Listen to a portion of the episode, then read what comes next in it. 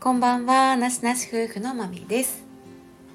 今回はマスクの話なんですけども、3月13日からマスクはもう個人の判断に任せますってことで、マスク解禁になったんですけども、皆さん、あの、皆さんの周りとかね、いかがでしょうか？私の印象としては、たまに外している人見るなって感じで、その、屋内であっても、まあ、人が普通にあの行き通ってるところでも普通に外している人は見かけますけども少ないですね。ほぼほぼ、まあ、全ての人はほぼほぼまたマスクしている印象ですね。で私もまあ外とか歩いてたりこう例えばバス停とかで歩いている外で一人で歩いてる時って誰もいないのになんで私はマスクしてんねやろうってハッと気づいて外したりとかまあバス停もうん並んでいるって言ってもそんな屋外ですし密室でもないし混み合っているわけでもないしいても数人レベルの外に並んでいるところでみんなマスクしてるしまあ、バスが来るまではねバスの中ってまあ混んでたりだいぶ救急詰めになったりもしているし高齢者の方とかも多いから、まあ、バス入ったらするんですけどえなんで私バス待ってるだけやのにマスクしてんねやろはって気づいたりとかもうこのね思考がまたちょっとあのー、こんがらがってきてて あのー、これいやもうねほとんどこれまあ習慣になっているのももちろんですね。もう思考が停止しちゃっているので考えないな考えなくなってるんです。もう考えずともあのマスクすることが当たり前になってもう考えずとも、うん、普通になってるマスクを顔にマスクついてることが普通になって逆にマスク外している方が違和感みたいななんかすごいあのマスクしてない状態が物足りないみたいな感じなんですね。で病院でもですねあの4月からもう本当にこの間からあのずっとねこのコロナ禍、えー、病棟内、まあ、院内ではずっと N95 マスクっていうあの普通のサージカルよりももっと感染あの予防が効果がある N95 マスクは絶対にあのするようにってことで全ての職員がしてたんですけどもやっとこの4月から、えっと、通常業務の時は外してよくなりました。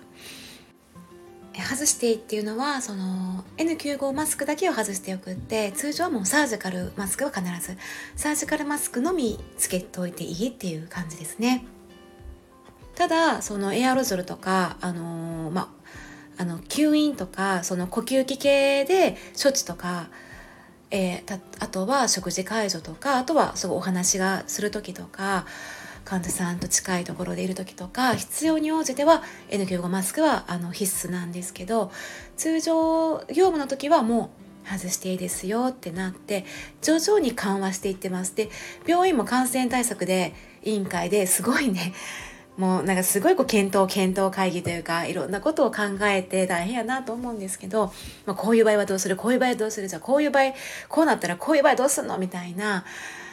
感じで今度は緩和していくでもリスクもあるからじゃあどうするみたいなことを、まあ、上の方たちは話し合われてるのを今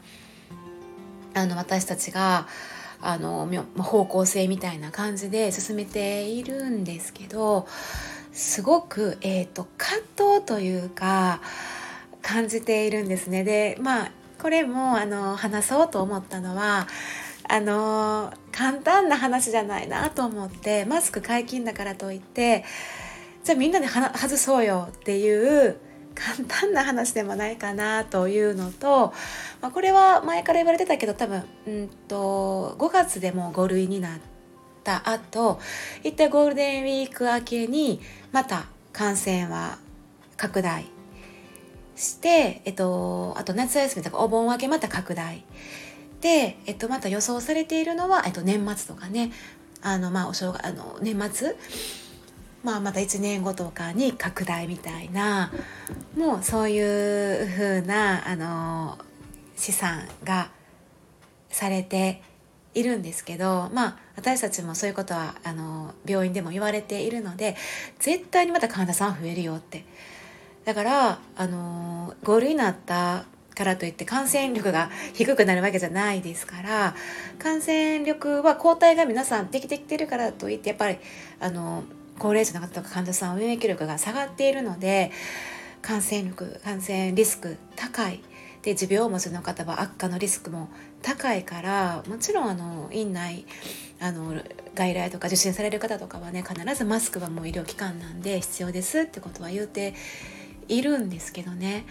なんかすごいわかるんですよその街中でもやっぱり移したらいけないなってうん子どもたちとか免疫力が低い方高齢者とかあと持病持ちの方とか妊婦さんとか、まあ、そういうのも考えていや移さないためにマスクせなあかんとか、まあ、そのために混雑時はとかあのあの PTO に応じてしましょうっていうふうにはされているんですけど一応個人の自由判断任せられているんですよね。でもえなんでこれ一人で外歩いてるのにしてるんやろ？うみたいな すごいなんかこれ何も考えずにやってたら死ぬまでやってそうと思ってほんまに一生やってますよっていう感じをを感じるんですね。私たち多分一生これマスクしているんだけどそれでいいのかなと思ったり、えー、まあ感染しないためもありつつあとはまあ恥ずかしいから単にマスク外すのが恥ずかしい物足りない えー、まあ、えーと、そういうなんか同調圧力みたいなみんながしてるから自分だけ目立ってしまうとか変な目で見られるからっていう理由もすごい大きいと思います。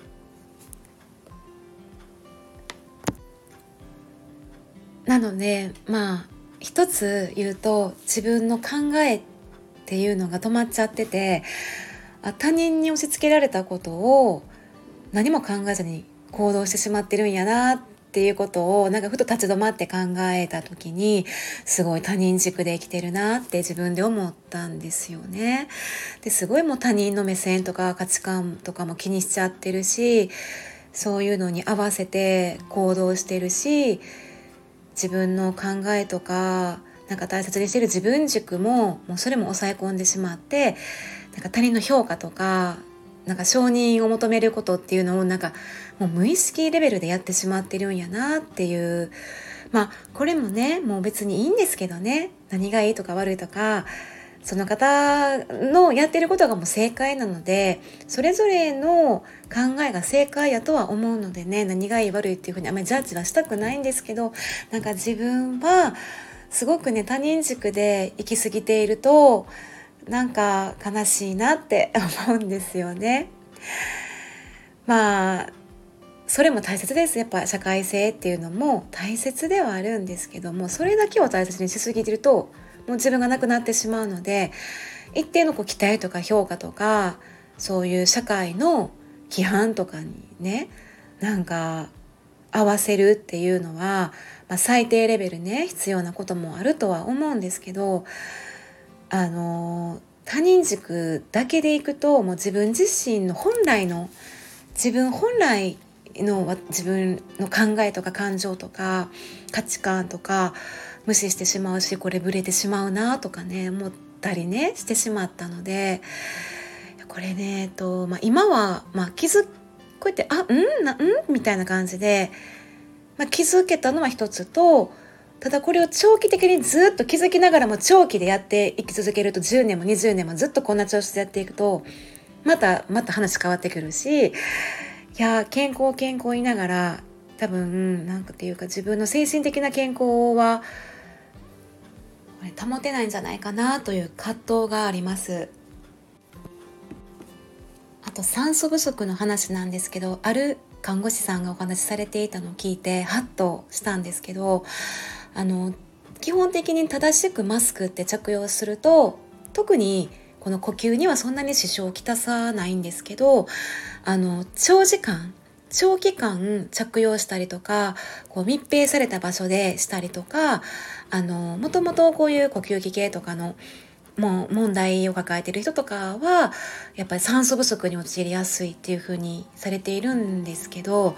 これ私たちもう2年も3年もずっとマスク生活をしてるのでこれやっぱ長時間というかもう長期間すぎる着用でうん、まあその方もおっしゃってたのは本当にもう慢性的な酸素不足に陥っているんじゃないかってことでいやいやそうやんなと思いましてこれマスク3年ももうずっとつけ続けていたのでもし自分の体に何か悪影響があるとしたらもう本当に換気不足ですよね。この新しい酸素を取り入れて二酸化炭素をこう排出するっていうのをもう常にこうやり続けてるのであの入ってもうそういうバランス調節をするんしているんですけどもう換気不足やし酸素不足になってこの肺の機能っていうのもあ影響を受けてるかもとか肺以外にももう体中の細胞とか臓器にあの酸素ってほんまに大事なのでその換気不足やったら十分に供給されなくて臓器にも臓器のこの働きにもあの影響を与えているかもしれないのとあとは脳ですよね。もう頭にもすごい酸素使ってますのでもう酸素をこの脳はもうフルパワーでめっちゃ使っているんですよね。すごい消費をしているから、まあ、この酸素不足であ脳へのこの供給っていうのもすごい減っちゃってこの脳の機能ですよね。影響も出るかもしれない。出ているかもしれないも私も今。出ているかもしれないしまあもちろんそういう集中力とか記憶力とかですね。うん、あと、まあ、意識的な問題とかもねあるかもしれませんしそういう、まあ、記憶力低下っていうのも怖いんですけどね。いやかなりこの、まあ、細胞やったり臓器とか、えーマスクをすることでやっぱり酸素不足そこからの、まあ、健康をすごい害しているんじゃないかっていうことでいやちょっとねそれを聞いてまあちょっと怖いなとも思いましたので自分の体自分の健康を守れるのはもう自分しかいないんだなっていうことをね改めて気づきましたね。はいということで最近マミがマスクについてこうもやもやとしていることについてお話をしたんですけどね、まあ、自分の職場もありますのでいろんな立場から考えなあかんなとか思いつついやもやもやしていましたしもやもやし続けるんやろうなと 思っていますけどまあこの緩和ですね。マスク着用緩和したり5類になったりするんですけど、まあ、この感染症も消えないですしあのよしあしっていうその対策感染対策っていうのずっと続くしその完璧100ゼロってないのでよしあし見ながらとか周りを見ながらとかこの人の前ではした方がいいなとかこの環境やったらせんでいいなとかそういうことを今まで考えなくてもよかったことをプラスでちょっとこの今後ね考え頭使って考えていかなあかんなみたいな。まあその流行の波っていうのがね、まあ、大きくならないように自分も責任があるっていうことをあの念頭に置きつつ、うん、なんか上手に活用していけたらマスクをいけたらいいんじゃないかなとか思いますね。やっぱりマスクはずっとねあの話せないけれどもマスクをすることでこう害されるかもしれない自分の体と心の健康もそこも大事にしつつ自分しか守れないから、うん、そのバランスが大事やなというふうになんか思いましたね。またこれまあでもいろいろとねこのモヤモヤっていうのは続くしこういうもんなんだろうなという感じでまああのこの3年間分断し続けていたものがやっと少し緩和されて緩やかになんか共存できるようになってきたっていうのはなんか素直に嬉しいなというかうんなんか改めてあなんかありがたいことなんやなっていうことをねはい思いました。はい。ということで、えー、今回もマミのグダグダなお話でございました。はいではここまで聞いていただきましてありがとうございました。まみでした。さようなら。